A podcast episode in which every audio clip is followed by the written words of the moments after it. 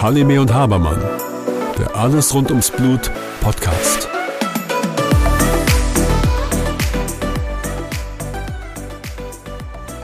Hallo Susanne. Hallo Björn. Ihr wart gerade unterwegs in Montreal gewesen und ähm, du bist zurückgekommen und hast uns ein bisschen was mitgebracht. Aber erzähl doch mal, wie es in Montreal war.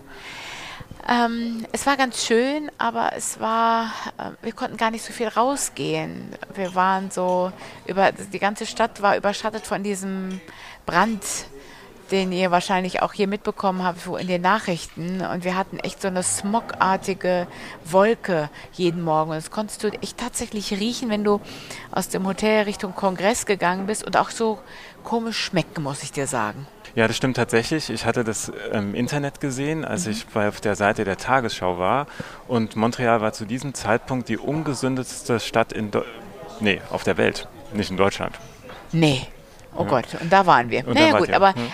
da kann ich zu meiner, hm. naja, wie gesagt, ich war ja viel mehr in den Innenräumen als draußen, muss ich sagen. Hm. Ich glaube, wir haben uns irgendwie nur zwei, drei Mal, sind wir kurz von Location zu der nächsten Location. Also da kann ich mich ja glücklich schätzen, dass ich viel Zeit auf dem Kongress verbracht habe. Wahrscheinlich in einem schön klimatisierten Gebäude. Das war ich, das kann ich dir sagen. Es war sehr kühl, wie immer in diesen Kongressen, wo es runtergekühlt worden ist auf mindestens, ich weiß gar nicht, 17, 18 Grad und du mhm. letzten Endes ähm, draußen sehr schwül und drin musstest du immer dafür sorgen, dass du irgendwie warm eingepackt warst. Mhm. Erzähl doch mal ein bisschen was zu dem Kongress. Das war ja auch wieder ein Weltkongress, genau. aber diesmal eine andere Organisation. Genau, das war die International Society ähm, auf ähm, Hämostasis and Thrombosis, also ISTH. Das heißt, da, ist, da geht es nicht nur hauptsächlich um die Patienten mit Hämophilie und Blutungsneigung, sondern auch um Patienten ähm, um Thromboseneigung. Und manchmal haben wir nicht so viel Glück, wenn wir viel über Blutungsneigung oder Hämophilie erfahren wollen auf diesem Kongress, dann ist das oft sehr überladen mit den anderen Themen der Thromboseneigung. Aber ich muss dir sagen, dieses Mal hatten wir viel von, also viel Möglichkeiten, uns auch mit den anderen Themen der Blutungsneigung tatsächlich auseinandersetzen zu können. Hm. Das heißt, ähm, da gab es wieder Input aus allen Ländern der Welt aus Asien, aus amerikanischen, südamerikanischen Ländern, nordamerikanischen Japan, Ländern. Äh, überall letzten Endes. Ja. Und es ist immer sehr schön, ich ähm, liebe ja die Poster-Sessions, also die, den Postersaal, mhm.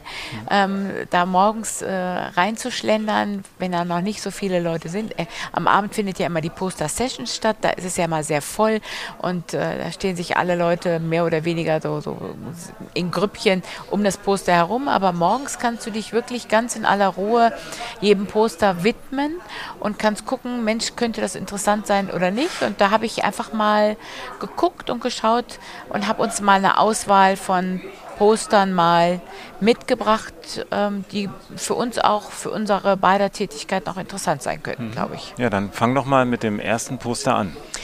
Das ist eine, also es ging ja vielleicht nochmal einen Gang zurück. Ähm, wir haben ja verschiedenartigste Produkte auf dem Markt, um die Hämophilie zu behandeln. Standard Half-Life-Produkt, das heißt, das Standard Faktor 8-Produkt, wir haben langwirksame Produkte von Faktor 8 und Faktor 9. Aber mittlerweile gibt es ja auch ein Produkt, was diesen Faktor 8 ähm, künstlich ersetzt. Also es ist kein Faktor 8, aber in der Gerinnung ähm, symbolisiert, das haben wir auch bei einem der letzten Podcasts auch erwähnt, das Emicizumab, das Hemlibra. Ähm, was auch mehr und mehr zum Einsatz kommt. Was ganz schön ist, ähm, wenn wir wissen, dass die Zulassung erst ähm, für Patienten ohne einen Antikörper hier bei uns in Deutschland 22 gewesen, also Ende 22, muss man sagen, haben wir es ja noch, noch nicht lange auf dem Markt für Patienten ohne ähm, Hemmkörper, muss man sagen. Umso spannender war es, ich glaube, es war in anderen Ländern viel, viel früher in der Zulassung drin und ähm, da zu schauen, wie andere mit dem äh, Emicizumab tatsächlich umgehen. Das heißt, haben sich ganz viele Leute mal Gedanken dazu gemacht, zu schauen, was passiert denn, ähm, wenn man körperlich aktiv ist und auch viele Sportarten durchführt und schaut mit der Gabe von Emicizumab. Und da habe ich mal jetzt ein äh, Poster mir rausgegriffen. Das ist ähm, unterstützt wurde dieses Poster von der Firma, die das Emicizumab auch tatsächlich auch ähm, herstellt. Das sieht also man tatsächlich Roche, auch an dem Design. Ne? Das, ja, ne? Ähm, sehr professionell. Firmen, ne? Sehr professionell, sehr ja, firmengetriggert. Roche ja. und Chugai, muss man ja. sagen. Und wir haben mal geguckt, mhm. was für einen Zusammenhang gibt es zwischen der ähm, Aktivität und den Blutungsepisoden mit Patienten mit Hämophilie, die Emicizumab tatsächlich bekommen haben. Und interessant, es sind insgesamt 129 Patienten, die eine schwere oder auch eine mittelschwere Hämophilie A haben. Und ähm, die sind eingeschlossen worden von, ähm, der Cut-off war 31. Mai ähm, 22. W wann war das nochmal für alle zugänglich?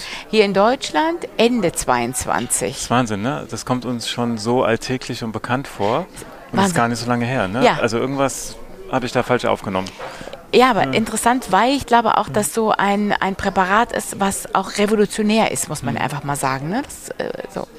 Und diese 129 Patienten sind aufgeteilt worden in bestimmte Altersgruppen und dann haben sie eben unter Zweijährige ähm, waren 17 Patienten, zwischen 2 und 5 8 Patienten, zwischen 6 und 17 21. Interessant ist, kommt die nächste Gruppe zwischen 18 und 65 Jahren, da haben sie 76. Und ich große bin ja Spanne. der Meinung, große ja. Altersspanne. Ja. Also da weiß man gar nicht so richtig, ob das eher Patienten sind, die eher 30-Jährige sind oder ob das eher Patienten Richtung 40, 50, 60, weil über 65 haben sie nur sieben Patienten. Auch sehr äh, interessant. Nochmal zu dem Schweregrad. Die meisten waren schwere Patienten mit 108 Patienten, 21 mit mittelschwer. Und ähm, ich glaube, das war schon mal alle. Ach nee, interessant noch. Vor der Umstellung auf Emicizumab waren die meisten Patienten auf eine Prophylaxe mit 92 Patienten und die unter ähm, On-Demand, also die, die Bedarfstherapie bekommen, sind 30 Patienten. Ähm, was auch noch mal ganz wichtig ist, dass es einige Patienten gibt, die bereits ein ähm, vorgeschädigtes Gelenk haben. Das waren 23 äh, Patienten, also insgesamt 17 Prozent. Was aber interessant ist, noch mal, uns nochmal rauszustellen, die unter Zweijährigen und Zwei- bis Fünfjährigen, die haben sie ja mit eingeschlossen in die 129. Aber wenn man dann jetzt weiter in die Auswertung reinschaut, sieht man hier, dass sie die anderen Patienten rausgenommen haben. Sie haben sich nur die 100 Patienten angeguckt, die über sechs Jahre alt sind und ähm, rausgeschaut, die tatsächlich ähm, körperlich aktiv sein können. Und 71 Prozent von diesen 100 Patienten haben dann berichtet, dass sie mehr als einmal tatsächlich körperlich aktiv sein können. Und was waren das für Sportarten? Ähm, Walken, ähm, Fahrradfahren, Schwimmen, Joggen, Fußball spielen. Ähm, insgesamt elf Patienten. Okay. Also, was ist das denn hier? Warte mal, das muss ich mal mal gucken. Calisthenics. Was ist denn Calisthenics? Also letztendlich Übung mit dem Körpergewicht. Also wo du mit deinem eigenen Körpergewicht deinen Rumpf, deine Muskulatur trainierst. Ja. Ähm, und das ist teilweise sehr, sehr anstrengend. Vielleicht kennst du das Bild, ähm, wo sich Leute wie eine Fahne an eine Stange hängen. Das heißt, ja. sie halten sich nur mit ihren Armen fest. Und das kommt so aus diesem Bereich heraus. Okay. Also du brauchst ein unheimlich gutes Körper. Gefühl, unheimlich viel Kraft, ja. ähm, unheimlich viel Training, hohe Beanspruchung für den Körper. Mein Gott, das waren insgesamt vier Patienten. Guck mal, aber schade ist dabei, dass man nicht weiß, wie alt die waren. Ne? Das ist so ein bisschen schade. Das ist wahrscheinlich eher seltener der 65-Jährige, sondern dann doch eher der knapp über 18-Jährige. Aber das stimmt, das ist sicherlich eine, eine, Schwäche und die Sechsjährigen machen das wahrscheinlich auch noch nicht. Nee, genau. Dann haben wir noch ja. Golf, hm. dann haben wir Badminton, ähm, Angeln. Angeln. Angeln. Basketball haben wir noch dabei, ähm, Bowling, und dann gibt es noch Sachen, Exercise not on list, das gibt es auch Sachen, die nicht irgendwie dabei gelistet Und gewesen sind relativ viele, ne? 33. Ja, ne? Okay. Einfach bei, ne? Was kam denn raus? Warte mal, ich guck mal drauf. Also, die haben insgesamt 866 dokumentierte ähm, äh, Aktivitäten ähm, berichtet. Mm, die meisten äh, gucken wir mal, ob die irgendwelche Blutungsepisoden hatten. Gucken wir mal hier auf die nächste Tabelle. Schauen wir mal hier. Mm. warte mal. Muss man gerade mal schauen, wie viel, wie viel tatsächlich ähm, Serious Events haben wir hier insgesamt von den 129. Aber interessant ist, dass sie die wieder dazugepackt haben. Und ich muss mhm. dir sagen, das ist statistisch nicht korrekt. Nein. 100 haben ja eigentlich nur teilgenommen, aber in die Statistik nehmen sie jetzt rein, dass es hier ähm, Serious Events, also die wirklich äh, zu berichten sind, das heißt, ähm, die darunter auch tatsächlich auch geblutet haben. Zwölf Patienten, warte mal, wie viel waren es? Zwölf? Doch, zwölf, Stück. Mhm. Ja, und die haben sie wieder dazugepackt zu den 129, sodass ja, man da sagen muss, das ist, glaube ich, statistisch nicht gut ähm, ähm, ausgewertet worden. Nein, zumal du auch davon ausgehen musst, dass die ähm, unter Zweijährigen sicherlich nicht diese Sportarten ausgeübt haben. Das musst haben. du einfach mal sagen, ne? Und ähm, ja, also ich muss dir sagen, das sieht auf den ersten Blick und ich glaube, dass das auch so ist, dass die meisten Patienten unter dem Emicizumab hervorragend gut auch mhm. ihre sportlichen Aktivitäten auch durchführen können. Aber wenn du dir hier an, ähm, anschaust, dass du hier ähm, Patienten hast, die darunter tatsächlich auch irgendwie geblutet haben, muss man sich der Statistik, muss man so ein bisschen schauen, dass es da nicht ganz sauber statistisch ausgewertet ist. Das täuscht dann immer, weißt du, dann mhm. haben die 29 Patienten rausgenommen und die über Sechsjährigen werden ja auch keine schweren Aktivitäten durchführen. Das heißt, man muss immer davon ausgehen, dass es eigentlich sich um die Patienten handelt, die ja, ich sag mal, ab 16, 17 wirklich sportlich gut aktiv mhm. dabei sind, die Mitte 20, 30-Jährigen. Und das kommt tatsächlich bei diesem Poster nicht gut heraus, muss ich sagen. Das sieht auf den ersten Blick super aus, aber wenn man dann ins Detail und dann für unsere Patienten eine klare Aussage bringen möchte, ähm, ist mir das zu wenig. Es wird spannend sein, ob sie das tatsächlich mal publizieren werden, ob das dann dann en Detail mehr ähm, aufgedröselt wird. Es bleibt äh, spannend zu gucken. Aber letzten Endes muss man sagen, ähm, ist es so auf den ersten Blick von der Auswertung nicht gut, muss man sagen. Ja, da stimme ich dir zu. Und ich tue mich mit so etwas immer ein bisschen schwer, weil Statistiken eben Statistiken sind und wir wissen nicht, wie es individuell ist. Macht es für so eine Fragestellung, wo wir ganz viele Sportarten haben, nicht Sinn, dass wir dann tatsächlich uns Einzelfälle anschauen und wir sagen, okay, da ist ein Patient, der hat gesunde Gelenke mhm. und der macht einen Hochleistungssport, der vielleicht auch ein Risikosport ist. Nehmen ja. wir mal an, irgendwie Tennis zum Beispiel, wo ja. schnell Richtungswechsel sind ja. unter Emicizumab und ähm, hat keine Blutung. Das würde uns doch sicherlich weiterhelfen oder eher weiterhelfen als so eine Statistik. Ja, und weil die ja auch unterschiedliche Sportarten genommen haben. Ja. Du musst dir vorstellen, sie haben ähm, ganz viele Sportarten zusammengepackt mhm. und letzten Endes sind sie nicht auf bestimmte Aktivitäten eingegangen. Ja. Du weißt letzten Endes nicht, wo findet, welcher Boden liegt dem zugrunde, ja. wie aktiv sind die Patienten vorher gewesen und ich glaube, das ähm, macht so eine Statistik dann nicht, ist dann halt nicht gut äh, für mhm. unsere Patienten zu übertragen, muss ich sagen. Ja. Ich finde diese Idee wirklich gut, dass wir uns einzelne Patienten mal anschauen ähm, sollten und da wäre es doch mal ganz gut, wenn wir gucken könnten, was macht die Muskelkraft, wie sieht die Bewegungssituation aus, äh, welche Druckspitzen haben ähm, unsere Patienten tatsächlich, wenn sie auf so einem ich sag mal, Tennisbelag dann wirklich mhm. draufkommen ja. und was passiert, wenn sie mal einem Ball hinterher rennen müssen und bestimmte ähm, Ausweichbewegungen machen müssen und wirklich auch äh, dann schauen müssen, was passiert mit der Muskulatur am ja. Ende des Tages. Ne? Und ich das glaube, wird uns wahrscheinlich äh, sehr viel weiterhelfen. Trotzdem ist es wichtig, so etwas zu haben, weil das brauchen wir Fall. in der Argumentation, ob überhaupt Sport gemacht werden soll und oder nicht und ob das sicher ist, diesen Sport durchzuführen. Und das ist schon mal eine Grundlage. Das ist eine Grundlage und da mhm. kann man sagen, Emicizumab ist eine gute Grundlage, dass mhm. man das auch wirklich damit auch ähm, einsetzen kann. Ne? Es gibt aber, und das hast du auch mitgebracht, ähm, den Fall, dass Leute von Imizizumab wieder zurückwechseln. Ja, gibt es nämlich auch. Da gibt es jetzt eine Firma, die sich dem Ganzen mal angenommen hat. Das hat die deswegen in ihrer ähm, Auswertung, weil sie natürlich auch Patienten, die, die, jede Firma registriert ja ihre Patienten auf einem Standardfaktor 8 oder auf einem langwirksamen Faktor 8. Ne? Und sie bekommen ja auch mit, wenn die Patienten ähm, gewechselt haben auf Emicizumab. Und sie bekommen natürlich auch mit, wenn die Patienten wieder von dem Emicizumab-Präparat wieder zurück zu ihrem ursprünglichen Präparat zurückkehren. Weil das hat äh, diese Firma mal tatsächlich mal ähm, nachgeschaut und geguckt. Das ist jetzt zwar nur eine Firma, das ist richtig, aber geplant ist es mal zu schauen, wie das auch bei anderen Firmen ist. Ähm, gehe mal mit dir rein jetzt ganz im Detail in dieses, äh, auf dieses Poster.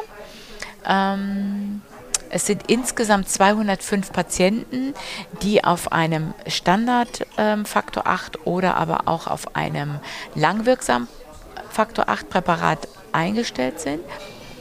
Ähm, davon ähm, sind es 26 Patienten, die zurückgeswitcht sind, die Emicizumab genommen haben. Und diese 26 Patienten haben die sich nochmal im Detail nochmal angeschaut. Und diese 26 Patienten sind zurückgeswitcht auf ein Standardpräparat, nämlich 9 und auf ein Langzeitzeit wieder 17 Patienten. Und war das eine prospektive oder eine retrospektive Studie? Ich muss mal gerade schauen. Geht nicht so richtig raus hervor. Ne? Nee. Das heißt, es ist die Frage, ob die im Nachhinein auf diese 205 geschaut haben, weil sie gesehen haben, dass was oder dass jemand zurückgewechselt hat und sich so diese drin. Gruppe zusammengestellt haben oder nee. ob die das tatsächlich prospektiv verfolgt haben. Ja. Ich vermute ganz ehrlich, dass es retrospektiv erfolgt mhm. ist, weil wenn jemand es nicht reinschreibt, ist oft die Erfahrung, Wenn's ja, die Gruppe nachträglich zusammengestellt. Ja, genau, dann wird die Gruppe hm. meistens zusammengestellt, weißt du, und dann, ähm, wenn es prospektiv, weißt du ja, hat es ja einen höheren Wert, weil ja. man dann auch ganz viele Detailsachen nochmal sich nochmal anders anschaut. Ja. Also ich glaube, dass das im Nachhinein hm. sich angeschaut worden ist. Und da gucken wir mal rein. Mm, das sind diese neun Patienten, die zurückgegangen sind und die so, jetzt gucken wir uns mal die neuen Patienten an. Im Alter waren die 37 Jahre alt. Ähm, auf ein Standard Faktor 8 und die anderen 17 waren auch ungefähr 33 Jahre alt. Das heißt, diese Patienten, davon ist auszugehen, möglicherweise, dass sie schon ein vorgeschädigtes Gelenk hatten mit 33. Es könnte möglicherweise gut möglich sein. Wir wissen es aber mhm. nicht genau, weil es hier auch nicht, tatsächlich auch nicht drin steht, ob sie tatsächlich irgendwelche vorgeschädigten Gelenke hatten oder nicht. Ich gucke nochmal drauf. Nee, steht nicht drin. Das heißt, es gibt kein ähm, Messinstrument, wo man sich die Gelenke angeschaut hat, weißt du? Mhm. Das heißt, man hat nur das Alter hat sich angeschaut, äh, schwere Patienten, es waren durchaus mehr schwere Patienten, es waren insgesamt nur sechs ähm, mit einer mittelschweren ähm, Hämophilie, aber was zu sehen ist, sie haben sich die Annual Bleeding Rate, das heißt die äh, Blutungsrate im Jahr angeschaut.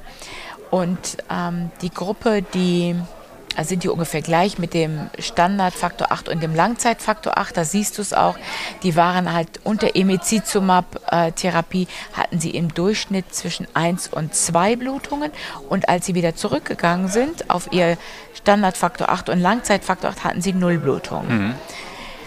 Also, du kennst das ja sicherlich auch aus deiner Sprechstunde. Ne? Du hast ja auch den einen oder anderen, der mit dem Allheilbringer Imizizumab nicht ganz zufrieden ist. So. War das ja auch so, weißt du, die sind ja darauf angesprungen, weil sie es auch leid waren, ähm, jeden zweiten Tag mit Faktor 8 zu spritzen oder jeden dritten Tag, muss ich dir ja. sagen. Die waren es auch leid und haben gedacht, Mensch, das ist die Revolution, das ist für mich das Präparat schlechthin. Ich gebe mir das subkutan und die Welt ist in Ordnung. Und das glaube ich bei vielen Patienten, dass das auch der Fall ist. Aber es gibt den einen oder anderen, da habe ich tatsächlich zwei bei mir, die mir jetzt gerade auch einfallen, die du auch in der Sprechstunde tatsächlich auch gesehen hast, die tatsächlich auch das Alter auch dementsprechend ist, weißt du, das passt genau. Ja. Und die tatsächlich wieder zurückge gewechselt haben auf das normale Faktor 8 Präparat oder Langzeitpräparat. Ne? Ja, und auch hier war es wieder eine individuelle Entscheidung und es liest sich aus solchen Statistiken oder Studien nicht heraus, warum die Patienten tatsächlich zurückgewechselt sind, weil ich kann mir nicht vorstellen, dass der Arzt gesagt hat, Sie haben jetzt einmal im Jahr geblutet, wir müssen zurück. Und genau das, das ist der anderen, Punkt. Es muss einen anderen Grund geben. Weißt du, du siehst ja zwischen ein nee. und zwei Blutungen, das glaube ich wird nicht der Grund gewesen nee. sein. Das heißt, es muss noch etwas eine Rolle gespielt haben, Schmerzen oder mhm. aber auch doch eine schwerere Blutung, die hier nicht dokumentiert ist, ja. weißt du? Und das geht tatsächlich aus diesem Poster nicht heraus, aber gut, das, das ist so. Wechseln wir mal komplett das Thema. Es gibt eine Arbeit aus Deutschland zu Smart Medication. Genau, und die haben sich auch dem Thema Emicizumab gewandt. Ja. Ich, ich war gerade so in dem Emicizumab-Flow mhm. ähm, äh, gerade drin, aber ich kann dir das mal zeigen. Das waren ähm, mehrere ähm, Zentren, die mitgemacht mhm. haben. Einmal aus ganz, Deutschland verteilt, die tatsächlich auch das äh, Smart Medication Dokumentationstagebuch auch durchführen. Insgesamt waren es ähm, Patienten mit Hämophilie, 119 Patienten, die nicht ordentlich dokumentiert haben, waren 31. Und am Ende des Tages sind von diesen, das ist immer sehr spannend, von diesen 119 sind dann 44 übrig geblieben, die man hat auswerten können. Mhm. ist immer sehr spannend, wie man so einen Titel dann ähm, äh, interpretieren muss. Ne, ja. Genau, so ist es halt. Ne? Jetzt guckt man sich das mal an. Mm, die Prophylaxe, äh, auch da haben sie sich das angeguckt, was ist äh, im Jahr, wie viele Blutungen waren im Jahr. Die haben sich die allgemeine Blutungsrate angeguckt und die Gelenkblutung mal angeschaut. Ne? Und ähm, bevor die auf Emicizumab umgestellt waren, hatten die insgesamt drei Blutungen und nach Nachdem sie Emicizumab genommen haben, waren es dann nur noch 1,2 Blutungen.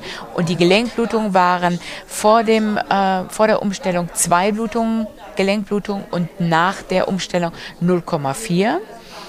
Und ähm, dann haben sie sich das Ganze nochmal angeguckt, wie weit sind sie letzten Endes blutungsfrei gewesen, waren es eben 91 Prozent. Sieht natürlich wunderbar aus, mhm. 91 Prozent ähm, ohne Blutung und vor dem äh, Switch waren es eben 64 Prozent. Ne? Mhm. Aber letzten Endes muss man sagen, ist das runtergebrochen auf die äh, Blutungsrate deutlich besser zu sehen, dass wir halt vor, der, ähm, vor dem Switch zwei Gelenkblutungen hatten, hatten und, und nach dem Switch 0,4 Blutungen ja. hatten. Das heißt, wir waren tatsächlich nicht ganz blutungsfrei. Es mhm. gibt ja auch die 91 Prozent ja auch wieder. Das heißt, dass ich denke, dass das wirklich ganz reelle ähm, Daten sind, dass das hier auch genauso wie wir das bei den anderen Postern gesehen haben, individuell zu sehen ist. Ne? Mhm. Manche profitieren davon und es gibt eine kleine Rate, die davon eben nicht profitiert und die gilt es wahrscheinlich für uns rauszubekommen. Mhm.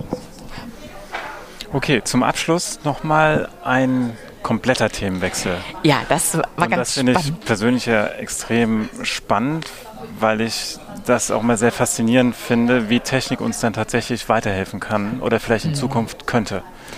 Ja, ich muss ja sagen, ich bin ja sehr, letzten Endes bin ich drauf gekommen, weil ich dachte, Mensch, was ist denn Artificial Intelligence, muss man sagen, und dachte so, ähm, und da ging es um Ultraschall. Ähm, und was kann uns tatsächlich ähm, künstliche Intelligenz tatsächlich mitbringen und wie kann sie uns in dem Fall tatsächlich weiterbringen und auch was ähm, ähm ja, unterstützen. Und ähm, da hat man mal geguckt und geschaut, kann man einen Ultraschall von ähm, Nichtärzten, also nicht ausgebildeten Ärzten durchführen lassen, ihnen aber die Technik beibringen. Das hat man ihnen per Video beigebracht und gesagt, so, so hältst du den Schallkopf das auf. Heißt, das Sie haben sich ein, im Internet ein Video angeschaut genau. und haben das nachgemacht. Haben es nachgemacht, genau. Mhm. Also ganz, ganz stumpf nachgemacht, haben, das, mhm. haben den Schallkopf drauf gesetzt.